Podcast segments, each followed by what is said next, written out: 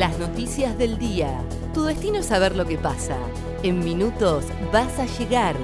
El día de Comodoro y el país de la mano de ADN Sur. El tiempo en Comodoro y Radatili. Para este martes 18 de mayo se espera una máxima de 15 grados y chaparrones hacia la noche. El miércoles la máxima será de 14 grados. Luque aseguró que seguirán las mismas restricciones en Comodoro. Este martes vence el decreto con las medidas para mitigar el coronavirus en la ciudad y el intendente Juan Pablo Luque señaló que no habrán nuevas restricciones, sino que serán las mismas y se van a extender durante dos semanas más.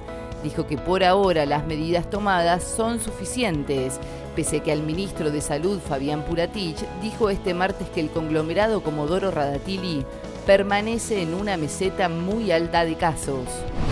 Estamos trabajando para pagar el aguinaldo, dijo Arcioni. El gobernador de Chubut dijo que la reestructuración de la deuda provincial le permitió al Estado avanzar en el ordenamiento de las cuentas y aseguró que están trabajando para cumplir con el compromiso salarial acordado con los trabajadores.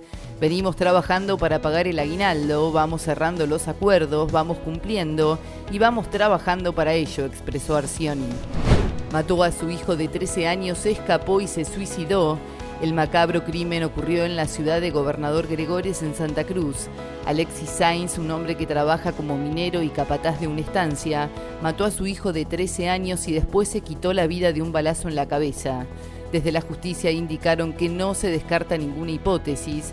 Entre estas teorías está la posibilidad de un femicidio vinculado, es decir, que Sainz mató a su hijo para dañar psicológicamente a su mujer, que no se encontraba en Gregores.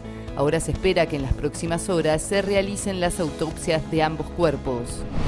River ya suma 25 infectados, no tiene arquero y por ahora debe presentarse con 10 jugadores al partido de la Copa Libertadores. Los dirigentes de River le solicitaron a la Conmebol que habilite al arquero Leo Díaz.